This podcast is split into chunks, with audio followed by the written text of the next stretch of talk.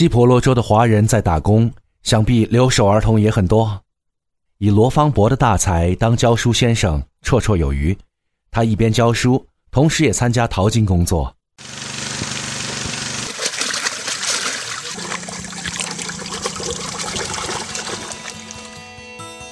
罗芳伯年纪偏大，有文化，很快得到了身边华人的尊敬。当时在那里从事金矿开采业的华侨有一到两万人，已经成立了十四个公司。罗芳伯初来乍到，很难在市镇里立足，于是他召集了百名志同道合者，进入西婆罗洲的内地进行开采。史料记载，罗芳伯不仅有学养，而且善技击。非要翻译的比较通俗的话，就是打架厉害，而且会组织打群架。在当时西婆罗洲华人各个淘金矿场之间的竞争，就是江湖，就是猛嘎，互相争抢地盘。他采取联合合并等方法，将许多矿场纳入了自己的势力范围。每个矿地的矿产的地方都有它的小的组织，他们也有他们互互相这个竞争的地方。为了竞争的理由，他们也会打起来。西婆罗洲出现了罗芳伯，他不断增加实力，有了名号。他既是给孩子教书的老师，也是能帮工友出头的兄弟大佬的形象，就这样树立了起来。当时华人在西婆罗洲立足非常困难，自己觉得是天朝弃民，左有土邦，右有荷兰人，无后盾，无组织，被人掠夺。有这样一个人物出现，太有必要了。自1772年罗芳伯到达西婆罗洲以后，他的弟兄越来越多，不断涨粉丝、攒人品。就这样，三年过去了。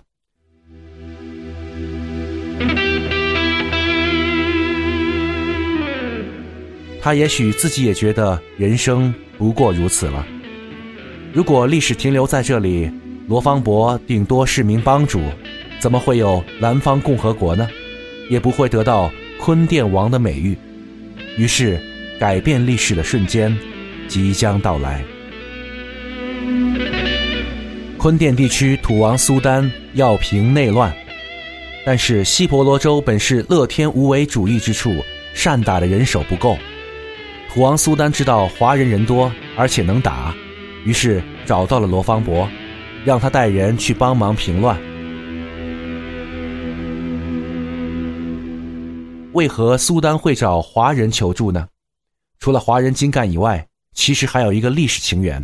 从元末明初开始，西婆罗洲一直与华人保持着良好的互动情感。起因是一名叫做黄森平的华人成为了土王苏丹的女婿。有华人入主皇室以后，婆罗洲西部有了华人的根脉基础，大量繁殖，成为西婆罗洲不容忽视的一个族群。对土王的内心来说，华人本是弟兄，半个自己人。兄弟有难，你罗芳伯帮还是不帮？至于怎么平乱的剧情历史，虽然没有记载，但可以肯定的是，一场刀光剑影、友情岁月的古惑仔剧情在西婆罗洲上演了。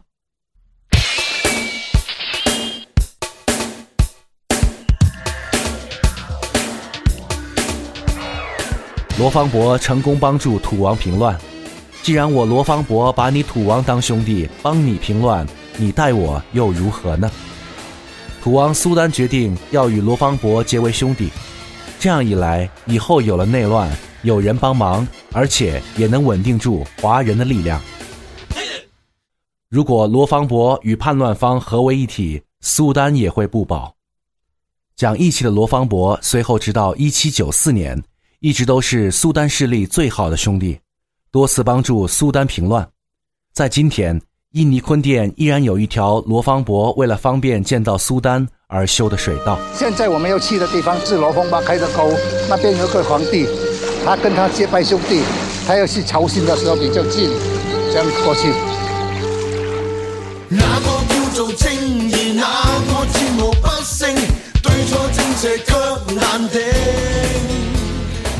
如果把罗芳伯不恰当的比喻成黑道，那苏丹就是白道，黑白通吃，与皇帝结为兄弟，这样罗芳伯在华人中的影响力越来越大。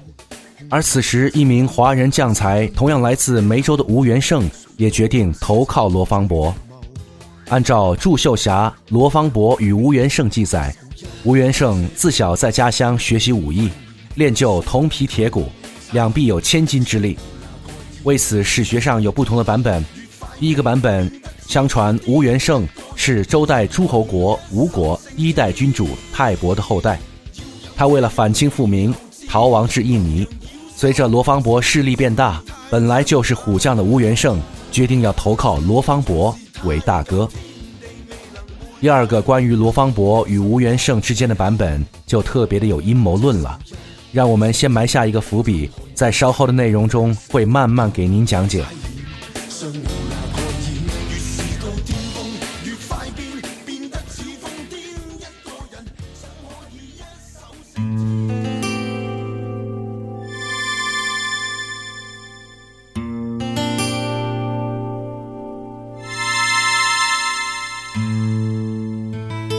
总之，此时的罗芳伯这个陈浩南旁边有了山鸡，他的两位兄弟，一位是皇帝，一位是虎将。从创业的角度来说，罗芳伯是创始人，投资商是苏丹，技术合伙人是吴元胜。此时，罗芳伯已经是坤甸华人的领军人物，他将如何开辟一个新的世界呢？而此时，苏丹已经许诺给罗芳伯：“你们华人的地方就你们自己管理吧。”自治权交给你。此时，一个新兴的民族国家概念已经在华人族群中酝酿，而他们自己都不知道，这样的酝酿和接下来的举动将在世界政治历史上创造一段传奇。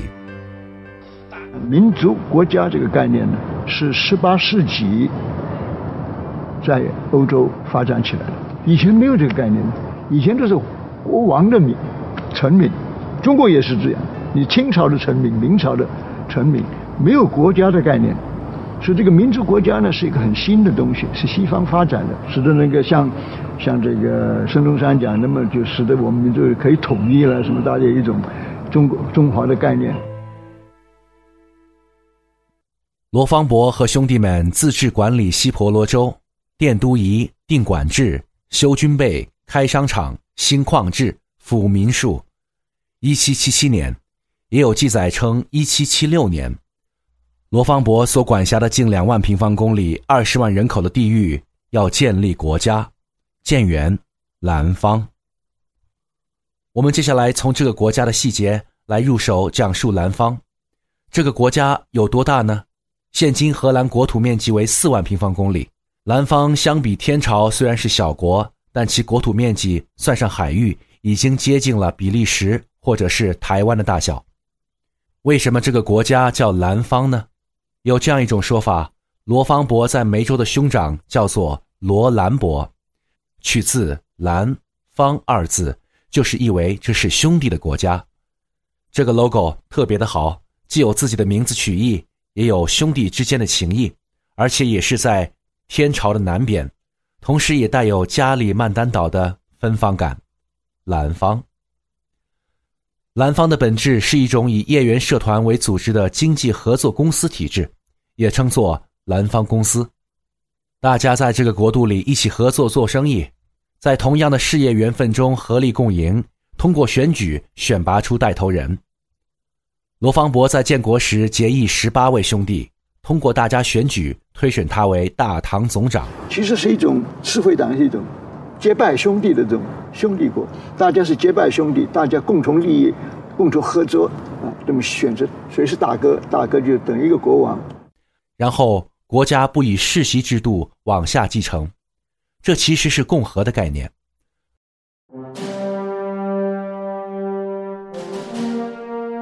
共和政治的基本含义就是，国家和政府是公共的，而不是私人的。国家和政府应当为。公共利益而努力，不应当为私人利益而奋斗。共和政治的另一个基本含义是，国家各级政权机关的领导人不是继承的，不是世袭的，也不是命定的，而是通过自由公正的选举产生的。在当时，共和国的概念还非常前沿。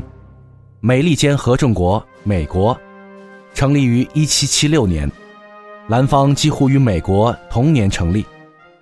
就这样，这个远处海外的华人国家还不知道自己已经成为了华人所成立的第一个共和国，也是亚洲历史上第一个共和国。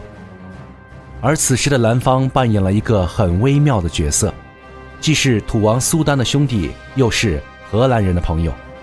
土王苏丹不愿得罪华人，也要依仗华人势力维稳。而荷兰毕竟人口有限，大量开采金矿需要华人帮助。兰方在期间成为了荷兰开发土地与矿业有帮助的经济力量，而苏丹与荷兰之间又有天然的殖民与被殖民之间的矛盾。谁都不愿意失去华人力量，兰方。